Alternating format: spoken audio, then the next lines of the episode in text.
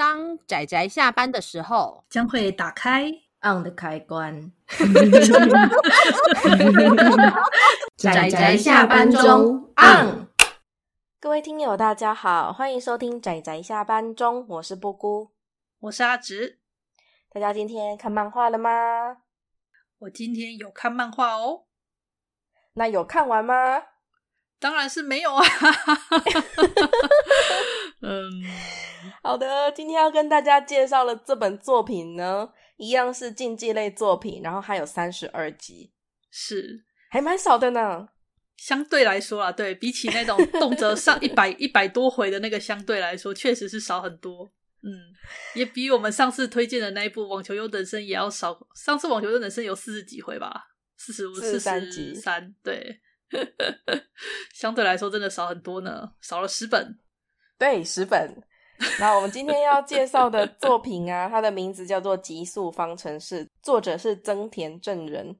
嗯，增田正人老师，他之前的一部作品叫做《妹族大舞》，那个亲文翻译叫《火线先锋大舞》，内容我们之前仔仔下班中有推荐过，大家有机会的话可以去听一下我们那一集的节目，一样也是非常精彩，大家都讲的很嗨，是一部很好看的作品，真的是关于救灾的漫画。然后画完救灾漫画之后，作者他画了一个跳芭蕾舞的漫画。然后之后又画了这部赛车的漫画，对，极速方程式，顾名思义就是一个画赛车的 漫画。我觉得他在没组大舞的时候已经趋向成熟，然后那个毛就是讲那个芭蕾舞漫画主角叫毛的那一部作品的时候，怎么讲呢？开始展现出那种震撼感。对，原本震撼感可能占百分之二十，然后卯的时候，那个震撼感已经飙到百分之五十以上。我第一次看到一个跳芭蕾舞的作品，可以这么有冲击性，这么有侵略性，这么让我毛骨悚然。对，我们之后一定要讲讲这部作品。对，然后在更之后的这一部《极速方程式》呢，因为它是赛车的关系，所以在阅读的过程中，那个魄力，对，就比赛的时候，森田这人就该画这个，就有这种想法。应该说。呃，我是觉得他的作品越来越慢热啦。讲真的，因为我是觉得像这部卡贝塔，他就他前面他是从主角他年轻的时候，就是年轻是指他大概国小国中生，他就开始参加那种所谓的儿童的还是青少年的这种赛车比赛。对，然后是从他这个很小的时候就开始起步，就开始画，然后一直画到他后来走上职业的道路，这样子也是很长的一个时间跨度。可是我第一次在看的时候，蛮惊讶吗？还是惊喜？就是很多运动比赛都是从小开始画，可是这个小开始画，有时候都是画一个开场，就什么启发了他，对，踏上这一条路，或是他的天分的点在哪里？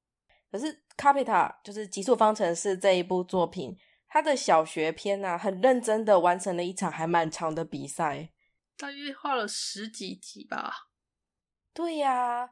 对这个比赛呀、啊，他牵扯到的他爸爸，然后他所有的朋友，甚至还有赞助商，全部都把他扯进来。嗯、这已经是一个很完整的比赛，它不是一个开幕的一个礼炮而已，它是一个，它并不只是序章。对对，它很完整的。对啊，然后我觉得最好玩的是，因为毕竟赛车它其实本身的成本非常高，那台赛车本身的那个。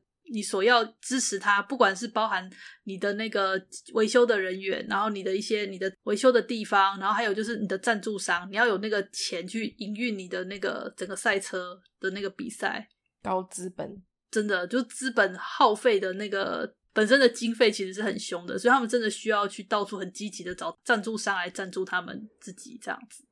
然后有趣的是，虽然说赛车。我们的主角理所当然是赛车手嘛。那像刚刚阿紫提过，就是后面有一个很大的团队，他必须要很多人去帮他做一些细项的事情。对，所以说我们的主角虽然是一个相对全能，他什么都要了解的一个车手，他是一个相对全能的位置，但实际上他不需要去深入的了解到其他的地方。对。他只要专心赛车就好，因为毕竟有他强大的后勤人员可以帮他协助这些，例如说什么公关啊、维修啊这些的，拉赞助也可以不一定是他自己去拉。哎，其实这方面还蛮有趣的哦，就我们可以看到主角人际关系就这么自动的蔓延出去，在他周遭。所以他的好朋友啊，跟他的劲敌啊，跟他劲敌的妈妈啊，就是，对，好，大家可以自己去了解一下这部里面的，我觉得他人际关系也很有趣呢，我要看得津津有味。嗯。然后重头戏还是在比赛上面啦，因为真田正人老师他真的很会画那个超有魄力的画面，所以有时候你那个比赛一旦对一旦开始进入比赛的时候，你真的觉得哇塞，那个整个那种哇整个燃起来的那个充满魄力的画面。就比赛前我还在认真的看说，用我的理性认真的看说哦这场比赛还有什么优点，然后对方怎么样，就是我用理性去理解说作者做了什么东西，做了什么功课，很棒，我要来多了解一下。然后就是那个赛车旗挥下去的时候，不知道我脑内只剩下一些非理性的感想，就是哦天哪，再快一点，再快一点，或者你可以的，你可以的，哦耶，他赢了之类这种完全非理性的感想。是，然后看完我也不知道我要怎么推，就是哎，大家去看。对，我们宅宅下班中最常讲的一句就是去看。就小学篇的时候，我还觉得。这是一部好作品，是。然后到后来他开始认真比赛的时候，啊、没有，我要来一个渐进法，渐进法。当他开始比赛的时候，正式开始上车比赛的时候，我会看得忘记呼吸，你知道吗？嗯，会啊。就是比赛结束才会发现，我刚刚是不是停止呼吸了一阵子？对啊，就屏息啊。你当你真的就是跟他一起，跟怎么讲，跟角色一起进入了那个整个。很忘我的境界的时候，你会跟着那种呼吸就会跟着暂停起来，这是很常见的。然后他在我这边就上升为说：“天哪，我一定要那样不惜成本推荐给别人的这样一的一部作品。好作品就好作品啊，但那种到这种程度，就是对，不管怎么样你就去看吧。就是我不知道要讲什么了，不过还是可以稍微讲一下啦。真田这人的特性，他的用格子很豪爽诶、欸，我个人觉得是就可能。一个跨页，整个跨页都在描写一个人，然后可能就一个动作、一个表情，然后后面有背景，诶，背景白的。没有，那是因为前面很快的动，然后到了这一格，他反而用全白的方式，可以凸显出他那个整个那个瞬间的那个刹那。对，就很有震撼感，超有魄力。当然，这样魄力不是一格可以展现出来的，那个整个安排、整个节奏就凸显出了这一瞬间。所以这一瞬间，你就会。停住很久啊，就会看着，对，就看着他那个表情，可以觉得可以从他表情中看出很多东西，自己觉得他可以看出很多东西。我我觉得那是因为老师他很成熟了啦，毕竟他画了这么这么长的，就这么多作品，然后一直画到这里，其实这一部作品的在画面表现上已经相当的成熟了，就是至少在对呀分镜表现上都很成熟。然后我就会忍不住回想起他在。没佐大武跟在他之前的那一部描述单车的作品的时候，风格完全不一样呢。是，对，他会格子很小，然后字很多，他是这种风格出身的。因为毕竟有点科普的意味在啊，前那两部还是有一点科普的概念。然后到这一部，跟应该说从卯开始，他就已经开始他的挥洒的作风了吗？是是是，是，科普的地方全部集中，然后挥洒用力挥洒这样。是。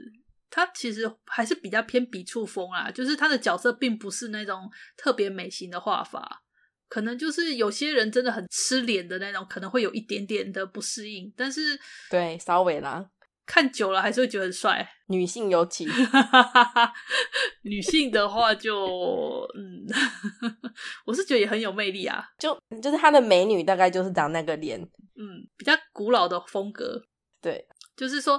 真田正人老师他的美女的脸其实就是那比较古老的那种早期的脸的画法，不过就是相对来说，因为可能女性角色画的比较少吧，卯卯那部就除外啦，那主角的脸就比较可爱型。但是这一部的话，就是至少男性角色他还是有，就像诶怎么讲，种类比较多。应该说卡佩达本身，啊，我们的卡佩达就是主角平胜平太的名字啊，只是我们可能没有讲的很细。平胜平太，然后胜平太的念法就叫卡佩达，然后重点原文的说明就叫卡佩达，是不叫极速方程式，没有赛车的元素，又是我们东立出版社，应该都不止东立，就是出版社的贴心，让你直观的知道这部在讲什么。然后我们的卡佩塔是一个类型嘛，主角主角的类型。那第二种就是他爸爸，哦，他爸爸真的好帅哦，平茂帅大叔，帅，超帅，帅大叔。然后接下来就是他的劲敌，他的劲敌叫做袁奈成，姓袁叫内诚。嗯，啊，看到这个名字，我就觉得我好像感觉到了什么。你说那个原平，哎，是原平合战，合战，对，是，对，哇，嗯、这个作者真的是就一个梗啊，但蛮有趣的，蛮有意思的。然后接下来就是主角身边的两个青梅竹马嘛，一男一女的，嗯、男的叫安藤信，然后女的叫做铃木茂波。那安藤信也是一个类型，就是长大我不知道他可以变那么帅的类型。然后源代成是一直都很帅，可是帅的很难接近的类型。你这形容好妙哦！是红是红，那就四个类型了。不过铃木茂多是。就像这部里面会出现的女性一样，你从一开始就知道这个脸，她长大绝对是个大美女的这种类型。是啊，不过不过真要讲的话，真田这人他并不是真的在角色的帅气上面，他的帅气是靠整个氛围跟他整个展现分镜表现来看这个角色很帅。如果单独就脸的话，其实真的真的就那样。比较潦草吗？还是挥洒呢？可能就像阿哲讲的笔触风吧。对啊，因为郑田正的老师他重点是看故事跟那个分镜的那个魄力啊。对，就是那可以让你忘记他们脸长什么样子的，居然居然的那个画面。就你打开那个画面，你就会觉得你从书里获得的东西叫做那些赛车的声音啊，那个快速的画面啊，你当然就会。嗯不知道，那都不重要，不是重点。现在看他赛车就是重点的这种感觉。嗯，对啊，而且而且他虽然前面花了将近快要十几集在画他国中国小这个青少年比赛的这个段落，然后到后来他进入职业赛的部分，就是怎么说，他把那个职业的严苛又更上一层楼了呢？我觉得，对，是，嗯。职业比赛不是这么简单的，应该说，任何只要你喜欢的东西，或者是就是不管是你喜欢的东西也好，或者是呃一个运动、一个比赛，甚至是可能就是任何东西吧，一旦它变成了职业的，只要是职业，它都是一个非常严苛的一件事情，都是很辛苦的。对，尤其是像我们这这几周提到的有关运动竞技的作品，既然讲的是竞技，那就必须要决定出。排名，对，不可否认的，它就会有排名。那排名一定会影响到你的评价，就可能跟我们这种普通的工薪族会不太一样，就是他们那个评价对他们的职业人生来讲非常重要，然后他们的职业人生可能又相当的短。对，像运动在拼搏的过程会特别的让人觉得这个职业的严苛。对。对，真的真的，毕竟像运动员，我们赛车虽然看起来好像好像就是只是开车，但实际上他们对于整体的压力跟瞬间反应其实是很要求。你看那个，其实你看现实中 F1 赛车那些车手，他们的脖子都很粗，他们的脖子筋肉啊，全身的肌肉其实都是有的。因为当你在开车的时候，其实你承受的是很强大的那个高压，那个那叫什么 G 力，称之为 G 力嘛，就是那种重力跟那个压迫。对对对，那个其实是非常，你要在那种那种高压的环境之下，不只是心理还是生理上的那种压力情况下，然后你要很临场的快速做出反应，那其实是非常消耗的。就当你比完一场比赛之后，你真的就是怎么讲，汗淋漓呀。对，当他们把那个，当他们把安全帽拿下来的时候，那一身的水。对啊，就是。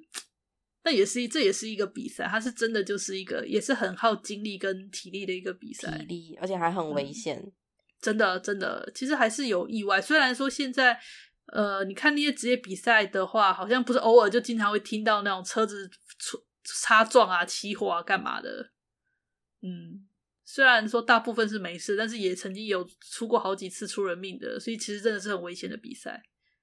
然后这部《极速方程式》啊。我个人认为他在比赛方面是相当认真，然后他当然有时候运动作品你会不免俗的，有时候要有一些反派的出现，然后这些反派就会用一些比较不入流的手段，比较王道的作品描述方式呢。因为有一些运动作品中会喜欢把一些使用不入流手段的呃角色嘛。抬到反派的这个程度。但在布谷提的对这几部作品，未还有未来要讲的那部作品中，或许这种角色都是存在的，但他们就是一个杂鱼，或是甚至甚至根本没有。对，因为这不重要，他们重点是要认真的面对比赛，作者很认真面对，里面的所有人也很认真面对，是一个这样子读起来很舒服的作品呢。没有什么反派，大家都很认真的对待比赛，都是敌人，都是对手。但不是反派这样子的运动故事，对，毕竟都是把它当做职业，真的很认真在面对这个职业的这种，嗯，所以说像《极速方程是》，我们两个，我们的主角跟他的劲敌，就我们的卡佩塔跟源内诚，虽然就是怎么讲，针锋相对了很久嘛？嗯，但结局来讲，他们关系挺好的呢。是啊，我觉得惺惺相惜，而且从小就认识的朋友，怎么可能不好？对呀、啊，不过源内诚这边可能感情会比较复杂一点，因为卡佩塔是一个眼里只有赛车的人，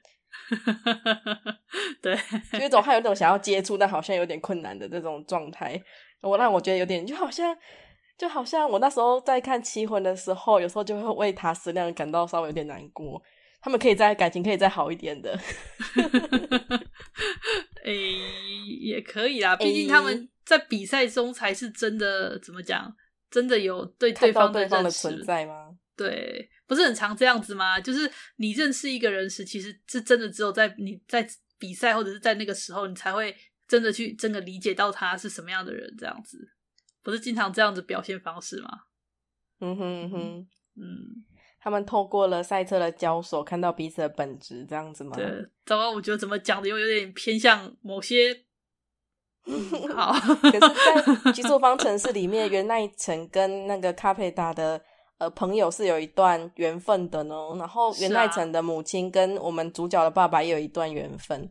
对，我觉得这边是还蛮亲近的。对，还蛮亲近的一群人呢。对，然后讲到后面，大家都好朋友。最后，对啦，对于最后那个结局，这样子就觉得，诶诶诶，这家伙，这两个家伙，他们未来的关系应该很不错吧？的这种感觉，应该是。然后最后其实也是属于开放式结局的处理方式啦。我是觉得也 OK 啦、啊、，OK 啦，OK 啦。因为其实我们看到赛车，就会直接想到 F1 赛车。那想到赛车车手当主角的作品，那他当然要 F1 赛车拿到好成绩才该结束吧？会有这种理所当然的想法。会啦。不过因为卡佩塔是从小学小型赛车开始，然后他这个慢慢爬升的过程，花了还蛮久的时间。他也不是到 F1 赛车拿到第一名之类的结束，大家可以自己去看。他其实我觉得很值得品味一下，就是。你知道这个故事，它还会再继续往往下展开。你还知道这个主角他的人生还没有这么早就结束，只是说就是暂时在这里跟大家告个段落那种感觉。对，他还他很强了，但还不是最强的，他还没有可以到碾压所有人的地步，而且他还会继续进步。嗯，这，这样的哇，这样的开放式结局也 OK 啦。我觉得也有可能是作者画腻了。我直接讲说会不会 作者画腻了？我觉得是该结束了，该结束了哈。有时候作者想表达的东西都有表达出来的时候，就会一种啊告一段落也行。他已经把他所有想讲的告诉读者了，请读者，他读者从他的作品中已经可以看到他的想法了。有时候就觉得可以告一段落。嗯，对对，我觉得阿姑讲的这个比较中肯，确实是这样，没有错。嗯所以后来我记得真田真人老师也去挑战了奇幻故事，有的台湾有代理一 集哦，《棱镜战记》。不过他有别的，该说是监督还是原作吗？就是协理、嗯，是，并不是真田真人老师一个人那个担纲的。但但是我觉得其实跟他的跟他的风格不太搭，讲老实话。主要也是因为一集看不出来什么。对啊，可是身为一个奇幻迷啊，同样是运动漫画家转战那个画奇幻的，我觉得《轻羽飞扬》的那个作者他转的那个就比较好，他画的那个奇幻，光是开场就让人觉得哦，这可以哦的那个感觉，就得看说他后面想要着重的重点是什么吧。有时候奇幻是奇幻世界，令人对令人心折，可是有一些他想要表达的。我看第一集，第一集我有看过，应该也是类似宿命的敌手、嗯、宿命的对决这种类型，那、啊、得看他后面怎么表达吧。对，然后有可能也是一个、就是、虽然是奇幻背景，但实际上走不同走向的故事也不无可能。对，因为他会被代理，啊、所以我没有办法看到后面。就卖不好啊，因为毕竟我觉得光是第一集，其实我觉得就没有像他的运动漫画这些表现的这么有魄力。哦，对，对啊，对，前面三个作品，从没佐的大吴到卯到，真的，你忘记铁马，你忘记铁马顽童了，哦、最早的那部。铁马顽童，sorry，从他前面几部作品，铁马顽童真的是还相当不成熟时期青涩的作品诶。我觉得还不到他的作品里面别的作品的影子可以看得到，就是学习别人的东西，然后精进自己，这个过程还是很明显的。是，然后所以他后来走出自己的路，开始成熟的时候，真的是没做大悟。对，对，从那个时候开始吧，之后的作品真的都很精彩。嗯嗯，然后我个人想要提的就是他关于天才在这几部作品中探讨的有关天才的定义。嗯哼。因为在这几部作品中，他们的主角都是当之无愧的天才嘛。然后在《极速方程式》里面，主角虽然会有遇到他的劲敌，但他的天分是毋庸置疑的。然后在最后面几集吧，作者甚至有亲口说，就是亲自写下说，他认为的天才应该要怎么的去诠释，就是他应该要把天分全部都堆在某一个方向，然后其他部分够用就好了，这才是他心目中的天才。那我觉得卡佩塔这个角色非常好的去诠释出他心中的天才这个方向，嗯，因为赛车就是一个你的其他部分都有人帮你做好，最深入的做好啊，他只要有了解就可以了。他要做的就是把他的本职工作做到最好，不断的精进这样子。是，这个就是有个有好团队才能够做到的的事情。我觉得也是用这种方式，需要全能。对，用赛车的方式来表现会比较明确啊，因为它不像像跳芭蕾舞这种，就是你完全是只有你自己的这种不一样的天才模式，是不太一样的感觉。我是觉得真田老师有表现的很好。像卯这边的天才模式，大家可以发现说，卯这个主角是一个，我觉得他非常的自我吧，他觉得除了他天分以外的东西，他通通不需要，然后除了可以让他实施他天分以外的环境。他通通不需要，他不在乎，I don't care。对，他不在乎，都可以丢掉。他他甚至，我觉得那个那部真的也是一部非常值得讨论的一部，因为他也是非常的充满异色性质。但是因为大酸梅非常的想要一起讨论，所以我们要等他回来一起来讲。对，大家可以知道这是一另外一种另外一种呈现方式的天才。那梅组的大吴，他是一个消防员的故事嘛，他的天才就会用在、嗯。救火、救灾、救难，对，所以虽然大家觉得哇，真的有这个人，真的是神，太棒了，对，就觉得应该说他就是那种只要有他在，就已经会有希望的那种，让你安心、安安心、安定、可靠的那种救难员，传说中的救难英雄，没错。对，可他其实是内心彷徨不安啊，对，因为他很希望被别人需要，可是。大家其实不要他这个才能反而比较好，因为他是有灾难才能够展现出他才华的那种能力的男人。所以一旦如果这世界上没有了灾难，他就不被需要。可是偏偏他又是从事着让这个世界尽量不要有灾难的工作。嗯，这是一个很矛盾。对，所以他在最后的最后，梅佐大吴的结局的时候，看的就是，这是不是一个单纯的赢了英雄的这种故事？那也是一种令人很感叹的，然后。悲剧的天才吗？不被需要的天才，这也是一种天才的处理方式。可是其实，对比起开放式结局，我个人比较喜欢梅佐大吴这种这种型的开放式结局呢。啊，有后日谈啊，对啊，后日谈。哎呦，咖啡达也有后日谈呐、啊，有啦。虽然说这后日谈没有到很后日，可是你会发现他有办法面对记者了呢。是呢，是呢，他长大了，长大了，对。他跟以前碰到方向盘才醒过来的孩子，他可以面对记者了，成熟了呢。所以就是他虽然天分点在同一个地方就够了，但他其他地方还是要够用就好。他终于够用了，很坏？但我看了之后还蛮开心的呢。他终于有余裕可以去点这个社交技能了。对。是的，嗯、啊，所以算是一部看得很满足的作品啦。我觉得不管是比赛的过程，还是他周围的人际关系，还是在阅读的那种纯感性的触动上，都很棒，爽快啊！我觉得，我觉得光是一部看爽爽快的一部作品也很棒。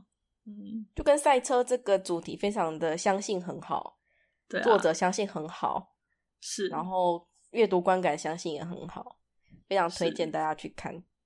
对，而且才三十几集，可以啦，大部分都是才都是比赛画面。对，我觉得 OK 的，看很快，可以，一本看快。对，对对对。当然，如果你想要在高潮阶段盯一下，感受一下那个氛围，你就会看蛮久的。像阿姑这样，对，然后我 那时候就是停着呼吸，呼吸，好像让我翻下一页的这种，看蛮久的。嗯，嗯，好啊，OK，那我们今天对这部《极速方程式》的推荐就差不多到这里。那我们下周还有一部也是竞技类的作品，那就希望大家能够期待。那也希望大家喜欢我们今天的节目。好，那就谢谢大家的收听，我们下次再见。拜拜，拜拜。